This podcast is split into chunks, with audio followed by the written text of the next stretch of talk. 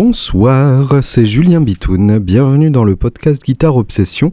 Aujourd'hui je suis accompagné d'un thé noir épicé, mais pas mon thé noir épicé d'habitude. Il s'agit d'un Kousmi euh, Chai. Alors c'est Kashmir Chai, comme la chanson de, de Led Zepp, donc euh, ça en soi ça me plaît.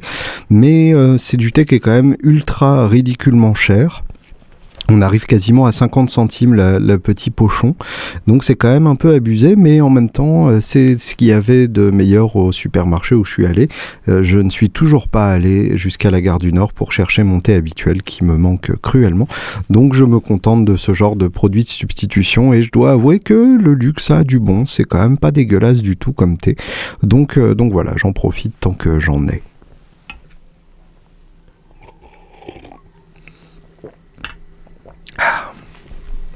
Plein de choses à vous dire aujourd'hui, comme d'habitude, et bien content de, vous retrouver. Alors d'abord un peu de un peu de pub euh, absolument non sponsorisé à part que c'est eux qui payent mon loyer donc quelque part un peu sponsorisé mais en même temps ils me l'ont pas demandé et ils ne le sauront probablement jamais. Euh, j'ai téléchargé l'application de Woodbrass euh, qui est donc mon employeur principal à l'heure actuelle. Ce podcast me rapportant 100 euros par mois c'est pas encore mon employeur principal malheureusement. et donc l'application Woodbrass ça n'est pas juste une application de plus qui serait un, faux euh, accès euh, au site en ligne pour acheter des instruments, euh, ce qui est ce que font la plupart des sites quand ils sortent une, application, enfin la plupart des, magasins quand ils sortent une application. là, c'est un truc plutôt malin, c'est un service de géolocalisation des musiciens. sur le modèle de, de Tinder ou Grinder ou ou autres sites que je ne connais pas puisque ma connaissance s'arrête là. Euh, si vous avez d'autres plans, n'hésitez pas à les partager. Je suis sûr qu'il y en a parmi nous qui, aiment bien euh, ce genre de service de, de géolocalisation de bits. Euh, mais là, en l'occurrence, donc ça géolocalise des musiciens. C'est-à-dire que euh, vous créez votre profil et vous apparaissez sur une petite carte et vous voyez autour de vous les gens euh, qui se sont aussi logués sur l'appli euh, dont on voit un petit instrument au-dessus de leur tête. Et du coup, on sait de quoi ils jouent, on sait quel style ils jouent et du coup, bah, on peut commencer à, à discuter avec eux. Je, je trouve que c'est une idée brillante en ça que de toute façon, tout ce qui permet euh, de déjà d'interagir avec des gens dans la vraie vie plutôt que de rester sur le chat, c'est pas une mauvaise chose. Et puis surtout, tout ce qui permet à des musiciens de se rencontrer, de jouer ensemble et éventuellement de monter euh, le prochain groupe euh, qui donnera envie aux gens du monde entier d'acheter des instruments de musique, c'est pas une mauvaise chose. Parce que finalement, bah, vous le savez comme moi, jouer d'un instrument, c'est à peu près la meilleure sensation du monde. Euh, à part évidemment celle que permet d'obtenir Grinder ou, Tinder. Euh, et euh, c'est la chose la plus fun du monde et la plus détendante du monde et c'est une forme de partage euh, absolument privilégiée. Donc à ce titre, euh, c'est quand même super chouette de pouvoir y accéder comme ça facilement. Et évidemment, c'est toujours awkward d'aller voir quelqu'un dans la rue et de lui demander s'il joue d'un instrument. Donc là, ça, ça simplifie quand même beaucoup la, bizarrerie de, la situation. Donc, donc merci Woodbrass, c'est une très bonne idée. Et euh, j'espère, euh, en fait, cette appli ne sera intéressante qu'à partir du moment où il y aura pas mal d'utilisateurs. Donc j'espère que beaucoup de gens vont, vont s'y pencher, parce que pour le coup, euh, effectivement, euh, je, je m'y loguerai régulièrement. Et du coup, si ça permet que des gens viennent, viennent discuter et, et qu'on finisse par jouer ensemble et, et, et enregistrer quelques dizaines d'albums, bah, ça peut être plutôt rigolo. Même si évidemment, comme vous le savez, en termes de musiciens qui m'entourent, je suis loin d'être à plaindre. Euh, je joue avec des gens que j'admire profondément et que j'adore euh, sur le plan personnel et du coup c'est quand même une chance euh, absolument inouïe. Donc je vous souhaite à tous d'avoir un, bel entourage de musiciens comme moi parce que c'est quelque chose qui sauve la vie à, de nombreuses reprises. Et la musique elle-même hein, sauve la vie, il faut pas, faut pas sous-estimer son rôle de son, rôle de prévention par rapport à tout ce que la vie peut euh, nous amener d'insupportable euh, entre les pattes. Je, me fais bien philosophique alors que ce podcast est commencé depuis 5 minutes à peine. Euh, non, je ne suis pas profondément dépressif. Euh, non, tout va bien tout va très bien, je suis, relativement très heureux et euh, ça me fait comme toujours très plaisir de vous retrouver et je suis d'autant plus relativement très heureux que on enregistre à la fin du mois prochain l'album Chicken and Waffle et que je pense que ça va être un très très bel album. Je vous tiendrai au courant. Il y aura peut-être même un, podcast en live depuis l'enregistrement, allez savoir, puisqu'on enregistre un vendredi, donc on, verra bien euh, si ça colle et si ça peut être rigolo de, faire ça, ou sinon euh, je vous ferai un, épisode euh, à l'arrache, comme ça, a juste histoire quand même de, de vous donner des nouvelles. Je ne vous laisserai pas tomber, ne vous inquiétez pas tout va bien. Aujourd'hui, j'ai envie de vous parler de matos et du coup, euh, j'ai un petit jingle euh, adapté parce que du coup, bah, j'ai pris une guitare à côté de moi. Alors quand je dis j'ai un petit jingle adapté, n'allez pas croire que j'ai passé 20 minutes à écrire un jingle prévu à cet effet. Il se trouve que j'ai juste une guitare avec moi, euh, donc on va voir ce que ça dit. C'est une guitare que j'aime beaucoup. C'est la guitare que j'ai conçue avec le custom shop Martin quand je suis allé visiter l'usine à Nazareth. Qui est une size 5, donc la, petite taille 5, la, toute petite taille de chez, euh, de chez Martin, celle qu'avait pris Sting pour son modèle signature, euh, avec un dos en érable flammé qui est absolument magnifique, que j'ai choisi à la main et qui sonne sa race, comme vous allez pouvoir le constater.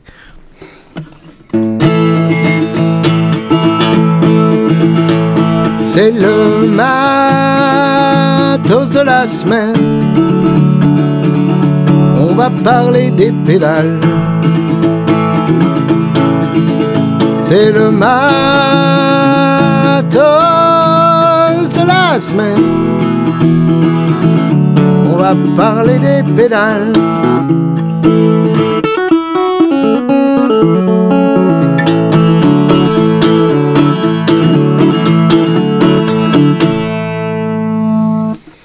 Magnifique, magnifique. Le matos de la semaine, eh bien, il s'agit d'une pédale que j'ai jouée avant tout le monde. Bisque, bisque, rage, tu mangeras du potage. Il s'agit de la Anna Sounds Lazy Comp.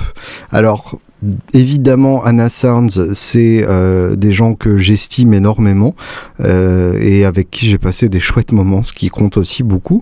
Euh, donc, pour ceux qui n'ont pas suivi les épisodes précédents, d'ailleurs, vous pouvez retrouver en, épisode 4 ou 5 ou un truc comme ça de ce podcast une interview fleuve de Alexandre Hernandez, le fondateur de Anna Sounds et qui est toujours d'ailleurs l'homme derrière les pédales.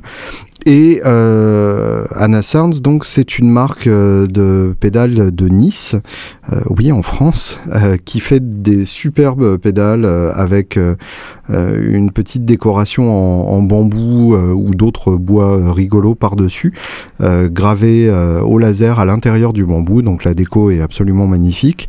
Et ce qui est chouette, c'est qu'il n'y a pas que la déco, c'est-à-dire que quand on branche le machin, eh ben, ça sonne sa race. Donc, évidemment, je suis un gros utilisateur de, la Savage, leur Overdrive euh, qui est un clone de clon. Et euh, d'ailleurs, j'ai euh, en ce moment un, clon avec moi qui m'a été prêté par un, guitariste que je remercie au passage qui se reconnaîtra. Et j'ai donc eu l'occasion de comparer la, Savage et la clon directement. La clon originale, hein, celle qui vaut 2000 balles sur eBay. Et d'ailleurs, il y aura une vidéo à ce sujet-là parce que ça, ça mérite d'être d'être comparé. Et du coup, ça m'a permis de remarquer à quel point la Savage était vraiment euh, hyper proche de l'original et euh, voire même des fois euh, la surpasser sur certains points. Donc ça c'est très bien. Et puis il y a évidemment la, la Fuzz qui est un succès international et euh, qui est à ce jour la, la meilleure fuzz que j'ai entendue et que j'ai joué et qui reste toujours fermement plantée sur mon pédalboard tout simplement parce que c'est une pédale qui sert en toutes circonstances puisque de toute façon c'est un son de destruction nucléaire ultime donc ça peut servir autant en pop que en blues, que en thrash metal, puisque ce sera toujours hors sujet. Le, style qui va avec cette pédale n'a pas encore été inventé, donc ce sera à vous d'assumer le hors sujet, quel que soit le, style joué. Bref, la Comp, alors c'est d'abord un modèle de lancement réussi, et ça pour le coup, euh, ceux d'entre vous qui fabriquent des pédales euh, ou qui ont l'ambition de fabriquer des pédales feraient bien d'en prendre de la graine.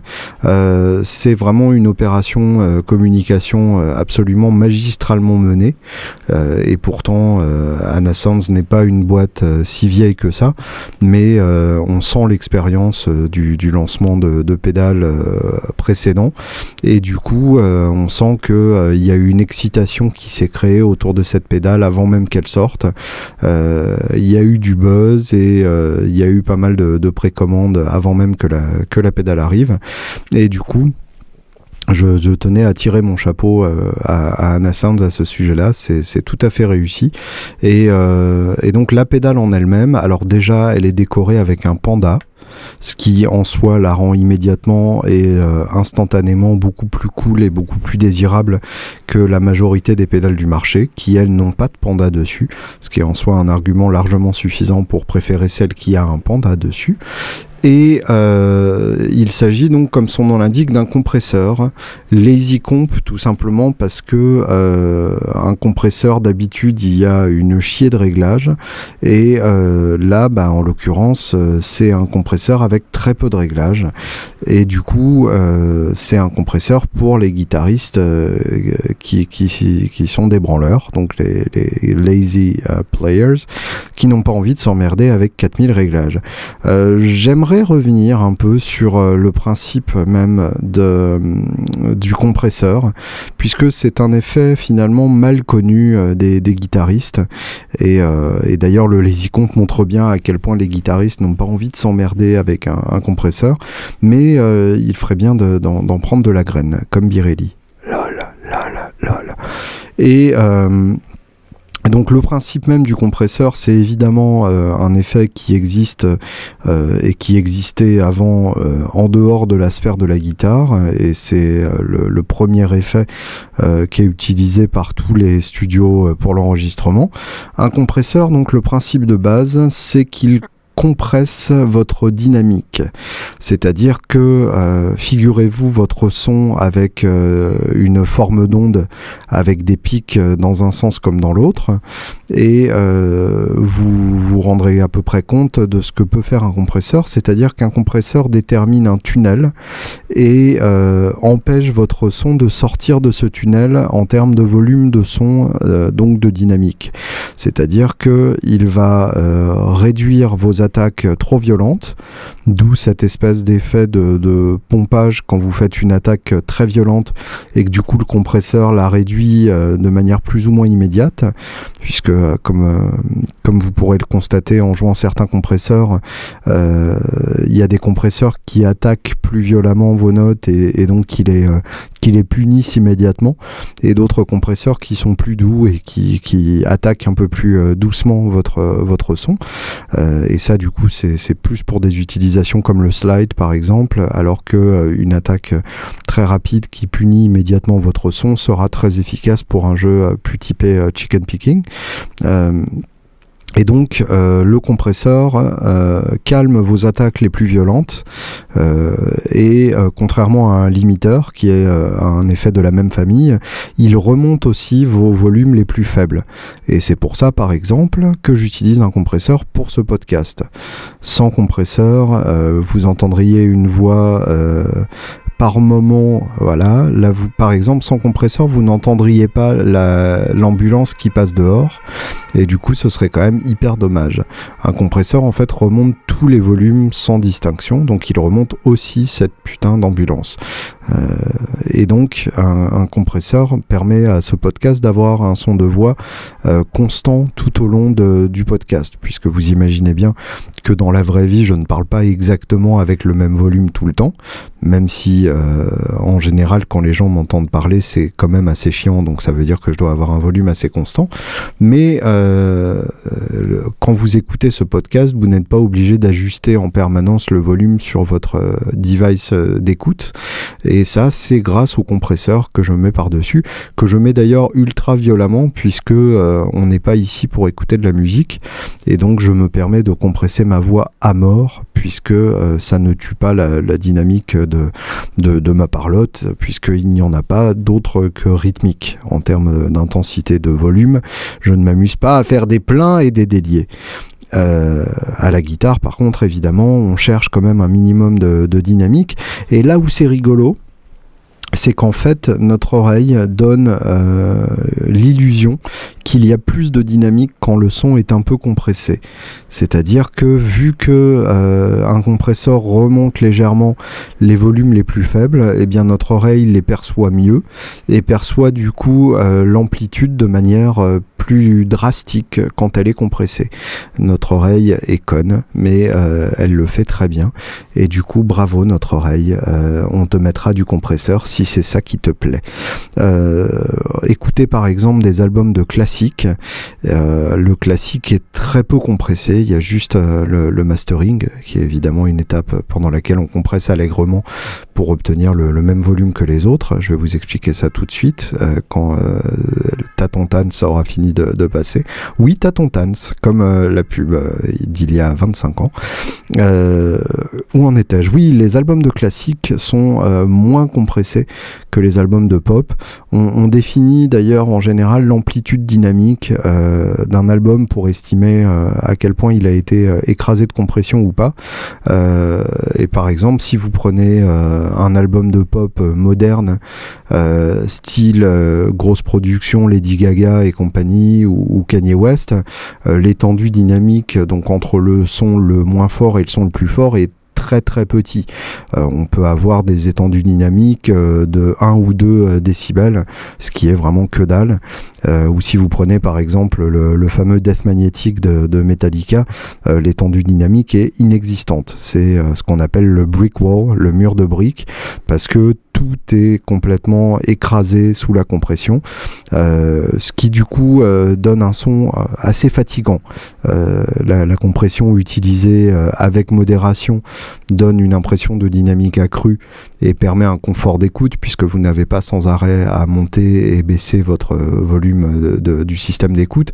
Mais euh, la compression, quand elle est beaucoup trop poussée, devient fatigante puisque vous avez sans arrêt l'impression que quelqu'un vous parle dans l'oreille, directement dans l'oreille, sans aucune distance et qu'il vous parle carrément dans le conduit de votre trou d'oreille, ce qui est euh, fort désagréable dans la vraie vie et fort désagréable quand c'est même une impression seulement dans la vie imaginaire. Donc, euh, en l'occurrence, oui, les albums de pop donc sont, masterisés très fort. Alors, qu'est-ce que le mastering? Euh, En gros, il y a trois étapes dans l'enregistrement d'un album. Il y a donc l'enregistrement à proprement parler, ce qu'on appelle les prises de son. Euh, donc, c'est là où les musiciens sont devant des micros et délivrent leur performance. Il y a ensuite le mixage, le mixage qui consiste à prendre ces performances et à les arranger, à les traiter de manière à ce qu'elles vivent en bonne intelligence les unes avec les autres. Euh, par exemple, vous prenez euh, un son de grosse caisse, vous allez faire en sorte qu'il ne dérange pas le son de la basse et vice versa. Du coup, vous allez enlever certaines fréquences sur euh, un instrument, en mettre en valeur d'autres sur l'autre instrument et compresser plus ou moins les, différents, les différents instruments. Il y a toujours de la compression. Hein. N'allez pas imaginer que euh, sur certains albums que vous écoutez, il n'y a pas de compression. La compression, c'est la vie. On va y revenir dans, quelques temps. Euh, et donc ensuite la troisième étape, ce qu'on appelle le mastering, euh, c'est une étape qui est toujours un peu mystérieuse pour les musiciens puisque euh, en, théorie le mastering c'est de rajouter du volume. Euh, alors évidemment c'est jamais si simple que ça. Le, le mastering c'est en fait la manière d'éclairer un tableau une fois que vous l'avez peint et verni.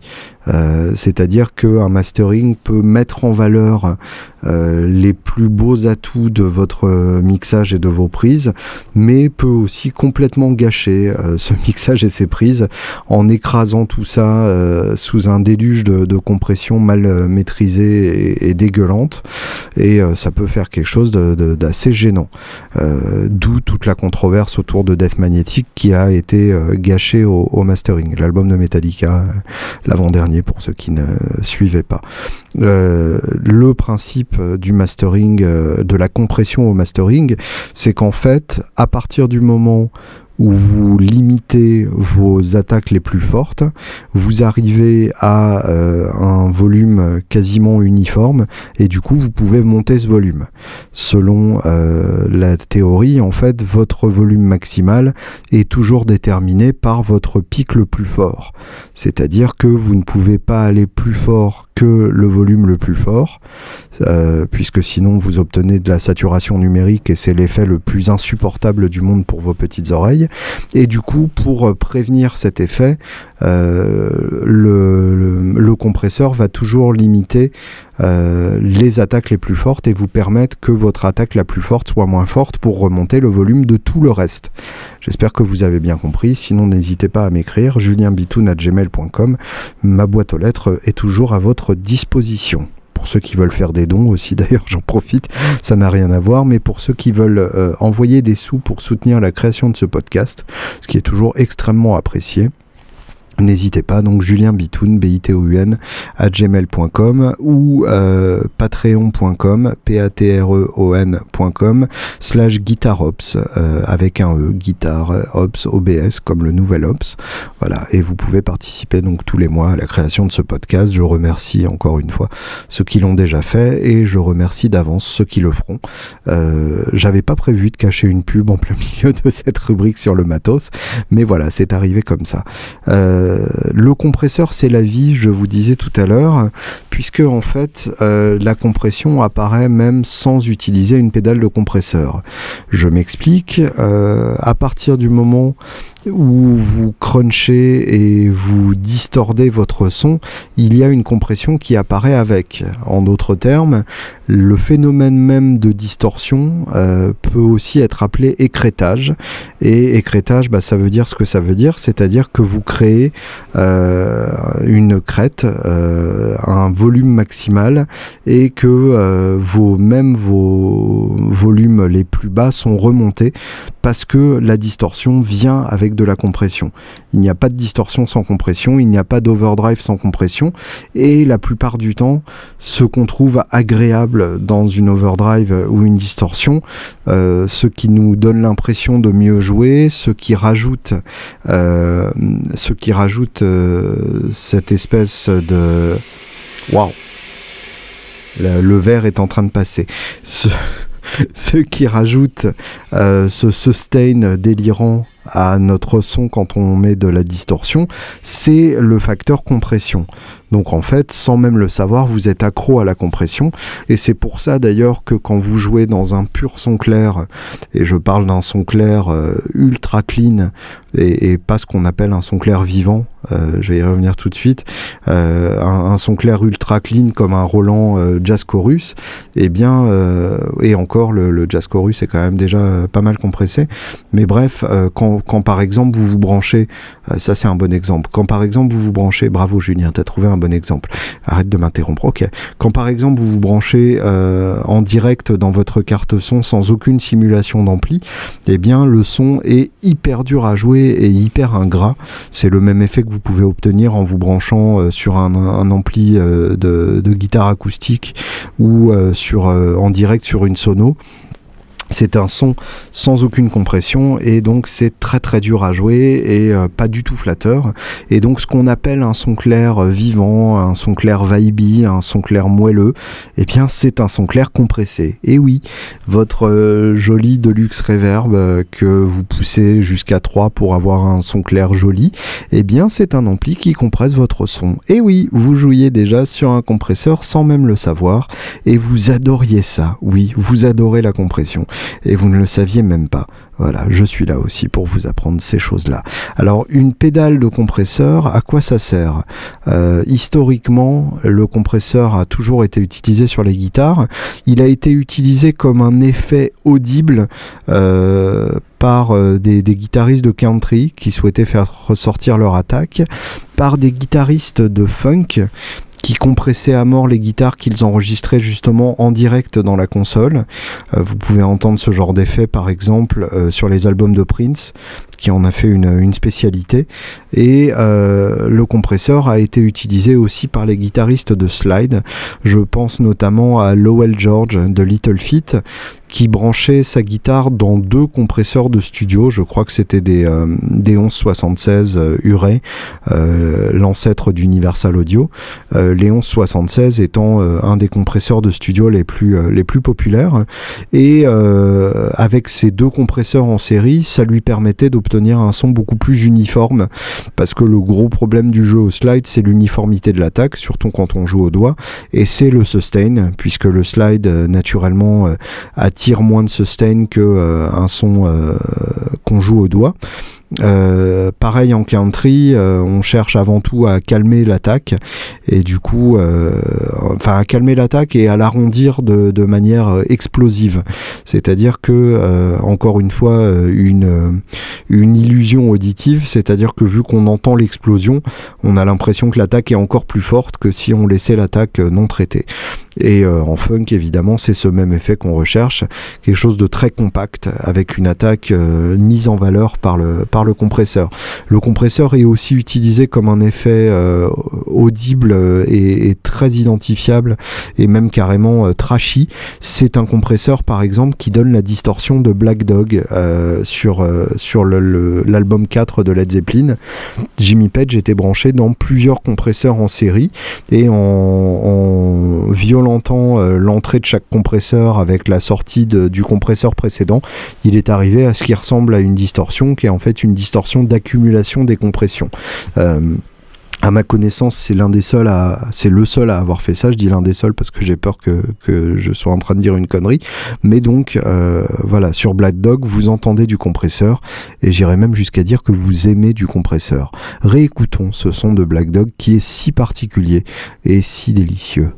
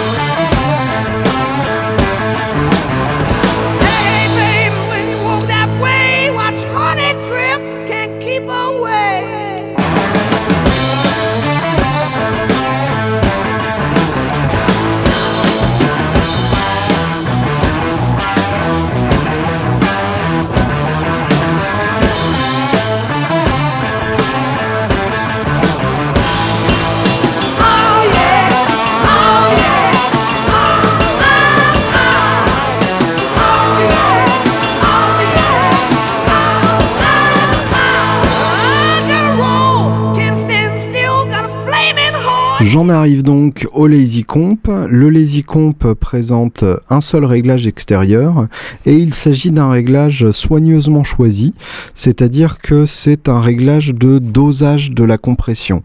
Euh, en d'autres termes, ce n'est pas euh, le taux de compression euh, qu'on détermine en général avec un mélange de threshold et de ratio. Je vais, je vais revenir rapidement un peu plus tard sur ces, sur ces réglages-là qui existent sur d'autres mais en fait c'est ce qu'on appelle de la compression parallèle. C'est-à-dire que vous avez votre son d'origine et plus vous augmentez votre réglage, plus vous rajoutez du signal compressé à votre signal non compressé. Le gros avantage, c'est que ça permet de garder euh, une partie de dynamique originale de votre son et de ne pas squisher tout votre son, ce qui arrive évidemment quand vous mettez le réglage à fond. Euh, mais par exemple, quand vous mettez le réglage à la moitié, vous avez une partie de votre son non traité et une partie de votre son traité, et un mélange à peu près 50-50, euh, ce qui est très très bon outil bah, pour, pour les utilisations classiques dont je vous parlais tout à l'heure, mais aussi une, un outil qui permet une utilisation plus discrète. et du coup, ce qui en fait un, très très bon compresseur pour ceux qui ne veulent pas d'un compresseur qu'on entend de manière très claire. ça peut être un, compresseur très utile pour agrémenter très légèrement un son clair euh, qui manque un peu de vie ou euh, pour agrémenter légèrement un son saturé euh, un tout petit peu plat.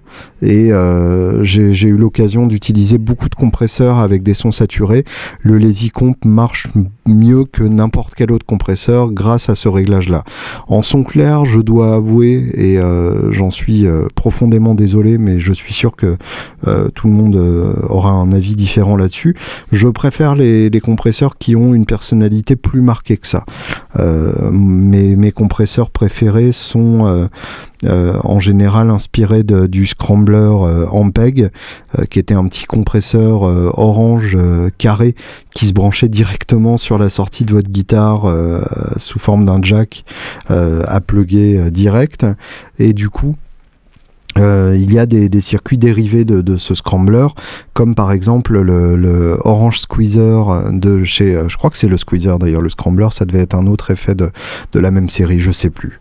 Euh, corrigez-moi là-dessus, s'il vous plaît. Euh, le, euh, le, Orange Squeezer de chez Enreta, qui est une petite boîte orange avec aucun réglage et qui sonne vraiment terrible. J'aime beaucoup le, compresseur qu'il est aussi, qui est un, classique du genre et une référence du genre. Et j'aime beaucoup aussi le Forest Green compresseur de, de Matt Professor que j'avais à une époque et que j'ai fait la connerie de, de revendre. mais mais que je ne, qui ne me gênerait pas de, retrouver un jour. Euh, donc je, j'utilise le lazy comp euh, quand je veux rendre une partie un peu plus vivante de manière discrète, mais euh, dès que je veux une partie où on entend de manière plus évidente la compression, je préfère me tourner vers vers les autres pédales que je viens de citer. Je vais vous les faire écouter toutes les trois, l'une à la suite de l'autre, avec une une Telecaster que que j'aime beaucoup d'ailleurs, une Custom Shop 63 euh, en, en, Candy Apple Red over Paisley. Euh, je vous fais d'abord écouter euh, la, la Orange Squeezer de chez Enreta, ensuite la Killet euh, Compressor et ensuite la Anna Sounds Lazy Comp. C'est parti.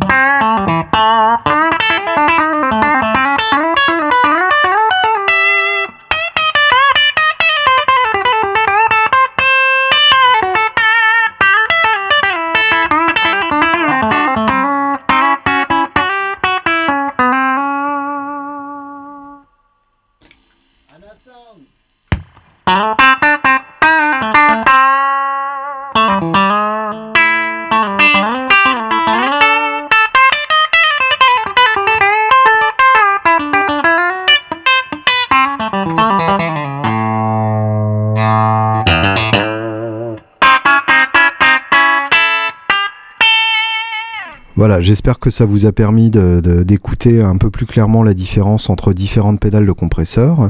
Euh, pour la petite histoire, donc, euh, quand vous ouvrez la Lazy vous avez deux réglages à l'intérieur. Le taux de compression, euh, qui est déjà bien élevé quand même en réglage d'origine, et le volume de sortie, puisque un compresseur, par nature, puisqu'il compresse votre son, va légèrement baisser votre volume général. Et du coup, on a tout le temps un gain sur les pédales de compression, soit pour avoir un léger boost, soit tout simplement pour compenser la perte de volume perçue euh, quand on l'enclenche et du coup ne pas se retrouver complètement perdu dans le mix sous prétexte qu'on voulait mettre un peu de compresseur sur son son. Je voulais terminer cette petite partie euh, compressée avec un, passage en revue des différents réglages sur les, compresseurs qu'on retrouve habituellement. en général, c'est évidemment les compresseurs de studio qui sont les plus compliqués. Vous pouvez souvent les retrouver sous forme de plugin sous, sur les systèmes que vous avez déjà ou sous forme de rack avec des boutons partout comme un adolescent en fleurs. Et donc les réglages qu'on retrouve le plus souvent sont threshold. Threshold, c'est le seuil de déclenchement, c'est-à-dire que c'est le niveau euh, au-dessus duquel le compresseur va attaquer et en dessous duquel le compresseur va attaquer. Euh, ratio, c'est euh, le ratio entre votre son d'origine et le son qui va sortir de votre compresseur. Attack, c'est la vitesse avec laquelle le compresseur va venir euh, traiter vos notes quand il y a un son euh, trop fort ou pas assez fort. Release, c'est la vitesse avec laquelle le compresseur va lâcher votre son après l'avoir euh, traité. Euh, soit donc il reste enclenché très longtemps, soit il reste enclenché très peu longtemps, et dans ce cas-là, vous avez euh, un, effet euh, très, très subtil. c'est un peu le, même principe en fait qu'un noise gate qui va s'activer plus ou moins vite selon l'apparition de bruit. réglage de gain, évidemment, pour compenser donc votre perte de volume ou tout simplement pour booster le son parce que booster c'est toujours mieux. Et euh, vous pouvez avoir aussi un réglage de knee donc le, comme le, genou de votre jambe euh, hard knee ou soft knee donc euh, un, angle dur ou un angle doux pour, pour un compresseur plus ou moins, plus ou moins dur dans, dans, son son et dans la manière dont il traite votre son. Voilà j'espère que j'ai été assez clair. Si vous avez des questions à ce sujet là eh bien n'hésitez surtout pas à me contacter. Encore une fois julienbitoun.gmail.com. Je vais passer maintenant à l'album de la semaine, parce que oui, j'ai aussi un album de la semaine dont je vais vous parler, et vu que j'ai toujours la guitare, je vais faire un deuxième jingle présentement.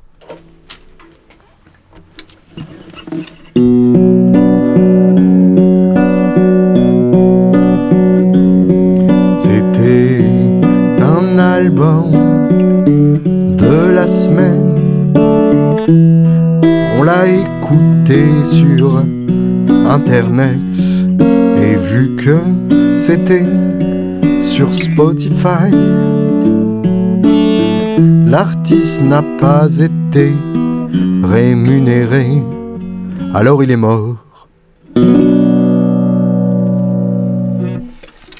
Très beau jingle très beau jingle. Je pense que je vais éditer une compilation de mes jingles euh, qui sortira en, vinyle sur euh, Third Man Records et euh, ce sera un, tube. L'album de la semaine, c'est probablement mon album de l'année. C'est un album qui s'appelle Mount Royal donc Le Mont Royal, et c'est un album en duo de Julien Lage et Chris Eldridge. Alors, je euh, souligne les mots inconnus et je vous explique les termes du sujet. Euh, en fait, donc, le duo euh, Julien Lage et Chris Eldridge, c'est un duo qui a déjà commis un album, mais je ne le savais pas, je les ai découverts avec cet album et je dois avouer avec un peu de honte que je n'ai même pas encore écouté l'album précédent. Mais en tout cas, donc, euh, je tenais à vous présenter euh, ces deux Gugus. Euh, Chris Eldridge, que j'ai découvert donc à travers ce duo, c'est le guitariste d'un groupe qui s'appelle les Punch Brothers, qui est un groupe de, de bluegrass que je ne connaissais pas et qui m'a un peu emmerdé quand j'ai écouté euh, ce qu'il faisait d'ailleurs. Euh, et d'ailleurs, ça ne sonnait pas du tout bluegrass, je ne sais pas pourquoi je dis ça. Oui, parce qu'en en fait, Mount Royal, c'est quand même un peu un album de bluegrass. Et euh, Chris Eldre et Julien Lage, lui pour le coup, je connaissais avant et je voulais vous en parler depuis un petit moment. Julien Lage, donc L-A-G-E. Je l'ai découvert à travers euh, son dernier album solo qui s'appelle Arclight, qui est son quatrième album euh, et euh, qui est un, album qui est sorti l'année dernière, qui est vraiment magnifique. c'est un album plutôt typé jazz, qui ressemble beaucoup à, à, du Bill Frisell au meilleur de sa forme, mais avec des tendances plus bruyantes, avec des tendances autres. Hein. On sent que l'homme a écouté du, blues aussi. Euh, et du coup, euh, c'est un album qui m'a beaucoup plu, qui ne ressemble à rien d'autre et, qui est vraiment, qui est vraiment très beau. Et euh, comme le hasard fait toujours bien les choses, eh bien, j'ai retrouvé Julien Lage sur la scène de, la Philharmonie de, de Paris, qui jouait une pièce de John Zorn en duo avec un autre guitariste. Et donc, il se trouve que Julien Lage fait partie des guitaristes que Zorn appelle euh, pour, euh, pour jouer ses pièces. Comme quoi, il y a une espèce de synchronicité très agréable quand vous vous rendez compte que euh, les gens qui emploient les gens que vous aimez sont aussi les gens que vous aimez.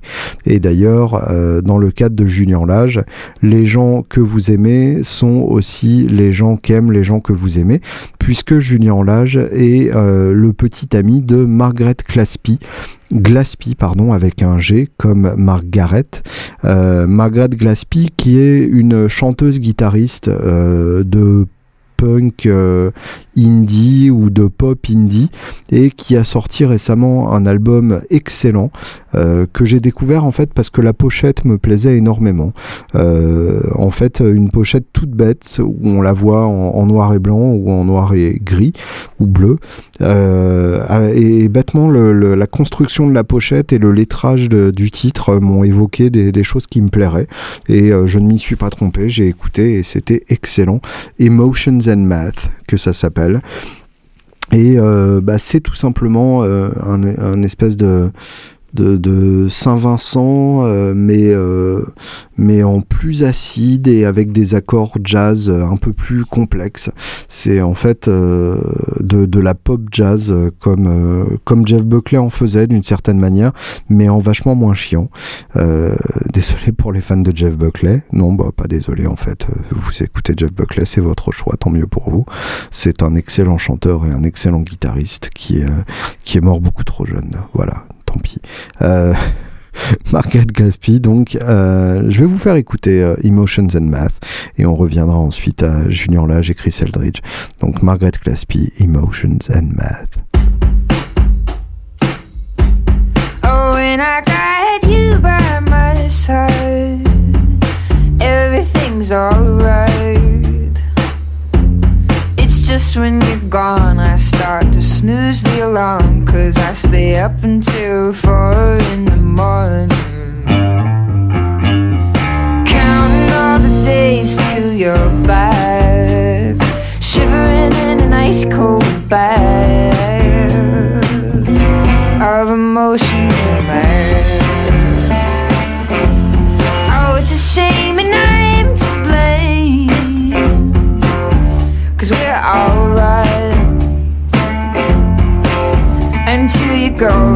start losing control without a warning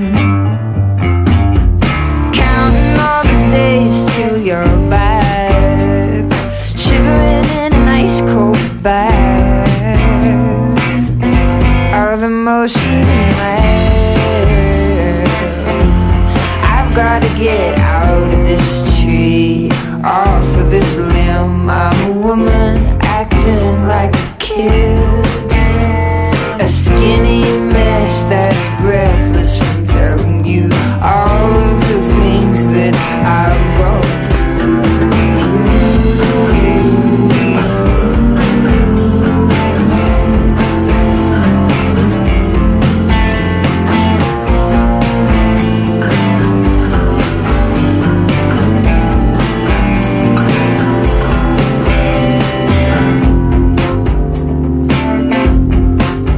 Revenons donc à Mount Royal, l'album de Julien Lage et Chris Eldridge.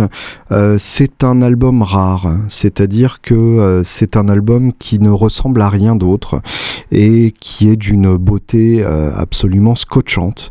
un, album Ouais, vraiment précieux. J'ai pas d'autres mots. Euh, pour vous décrire un peu la scène, c'est un album qu'ils ont enregistré donc tous les deux, et ça se sent à des kilomètres qu'ils l'ont enregistré en live euh, face à face, l'un face à l'autre, euh, et que il n'y avait personne d'autre, et que ils n'ont rajouté absolument aucun overdub. on entend le son de la pièce, on, entend les deux guitares qui jouent ensemble, comme on ne peut jouer ensemble que quand on joue en même temps, et les deux sons de guitare acoustique parfaitement complémentaire. Oui, c'est un, un album entièrement acoustique qui a été enregistré sur des vieilles Martines et ça s'entend. Chris Eldridge sur une vieille D28 et, et Julien Lage sur une vieille OM18 et les deux se mélangent avec une grâce absolue. Julien Lage est à droite, Chris Eldridge est à gauche. Julien Lage a tendance à plutôt jouer euh, les parties euh, les plus mélodiques et euh, Chris Eldridge a joué les parties les plus rythmiques, même si ils échangent les parties régulièrement, ils se répondent, ils se questionnent et, c'est c'est absolument sublime. Les compos en plus de ça ont des, des accents harmoniques assez bizarres. on a des notes plutôt inattendues et en même temps tout ça dans un contexte très typé bluegrass avec des, des runs, ce qu'on appelle des, des runs, c'est des, des, des, petites phrases sur, le, dans les graves où ça s'enchaîne, genre